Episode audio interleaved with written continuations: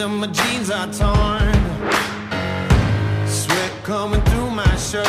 Keep pushing even though it hurts. I'm chasing what I know is true. There's nothing that I would not do. And everyone around me drops.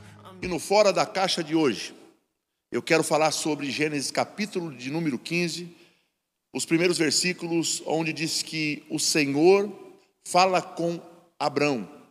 Note que Deus, quando vai falar com Abrão pela segunda vez, já havia falado em Gênesis capítulo 12, orientando Abrão que saísse da terra dele, do meio de sua parentela, e se dirigisse a uma terra que ele ainda não conhecia. Agora, Deus fala da mesma forma com Abrão. Durante o período em que Abrão esperou a promessa do seu filho se cumprir, Deus falou oito vezes com ele. Perceba que no capítulo 15, na segunda ocasião que Deus fala com Abrão, é, Deus, antes de conversar de fato com Abrão e lhe dar mais algumas orientações e lembrar de sua promessa, Deus ele orienta para que Abrão saia de dentro da tua tenda.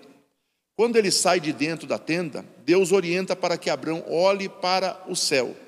E Abrão olha para o céu.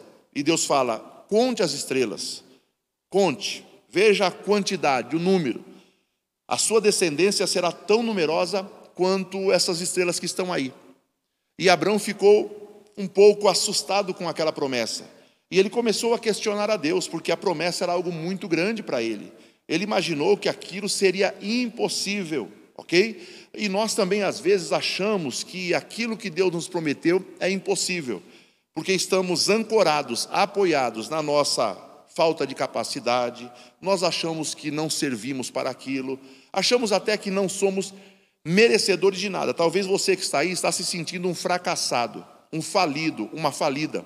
Acha que não merece nada da parte de Deus.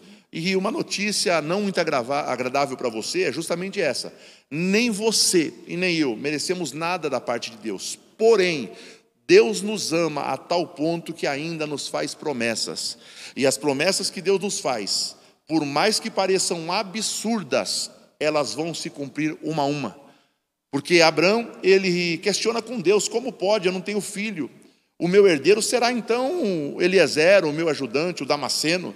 E Deus fala: não, eu vou dar um filho para você, e a descendência desse filho será muito numerosa sobre a terra. E a Bíblia fala então que Abraão creu. Mas note que antes de tudo isso, Deus fala para Abraão: saia da tua tenda, retira-te daí. Por que Deus fala isso? E eu quero falar uma coisa para você aqui no Fora da Caixa de hoje. Deus está falando a mesma coisa para você. Saia da tua tenda, porque Deus retirou Abraão, Abraão da tenda antes de mandar ele olhar para o céu. Porque a tenda é sinônimo de algo que limita o nosso crescimento. A tenda tem uma altura já determinada. A tenda tem estacas no chão que impedem com que a pessoa saia.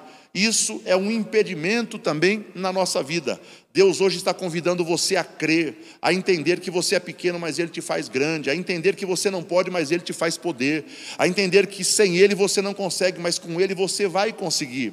Então, no Fora da Caixa de hoje, a palavra é essa: saia daquilo que te limita e entenda que você não vai ser abençoado e terá grandes vitórias da parte de Deus por sua capacidade, porém, Deus te ama e Ele vai realizar os grandes sonhos da tua vida, ok? Não existe trono sem, sem que antes exista uma caverna, não existe terra prometida sem que antes exista um deserto. Então, confia no Senhor, acredita e para de se achar o menor de todos, embora você pode até ser como eu sou, mas Deus nos faz grande. Saia da tua tenda.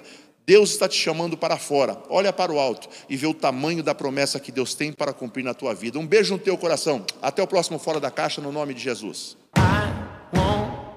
I'm a man on a mission.